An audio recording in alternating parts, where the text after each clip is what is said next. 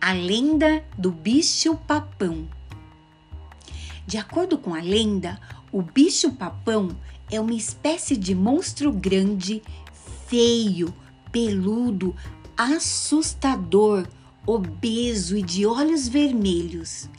O bicho-papão fica à noite no telhado das casas, pronto para pegar as crianças que são teimosas e desobedientes com seus pais.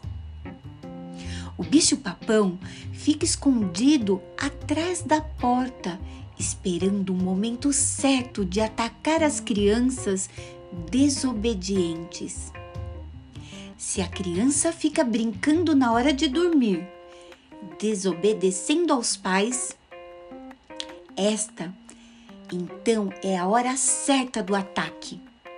O bicho-papão então pega a criança e a leva para um lugar escondido, escuro e assustador.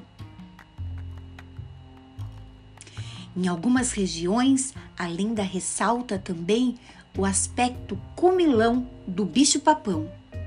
Nesse sentido, o monstro guloso e faminto sempre atacava a geladeira da casa, comendo tudo que encontrava antes de assustar a criança tem uma cantiga de ninar do bicho-papão que os pais cantam antes da criança dormir para assustar ah, o bicho-papão, para ele não chegar e não é, pegar a criança.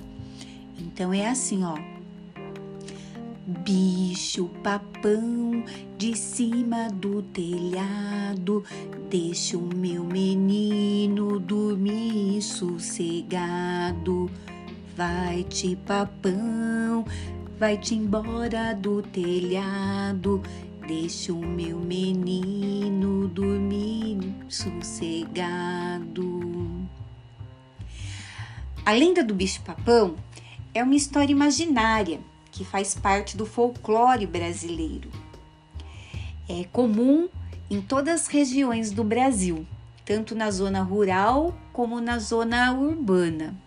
E ela é contada oralmente há muitos anos. A principal função dessa lenda é assustar as crianças desobedientes e teimosas. Portanto, essa lenda assume um aspecto educativo em que o medo é o principal recurso.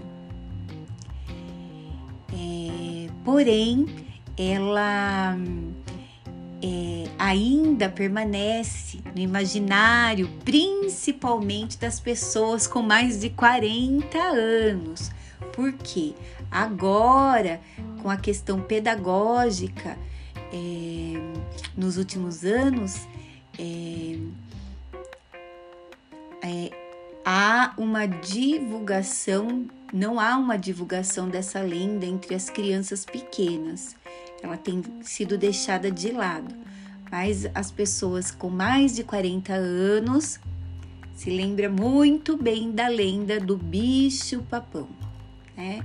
E as criancinhas hoje em dia é, não tem escutado a lenda do bicho-papão e nem a musiquinha do bicho-papão.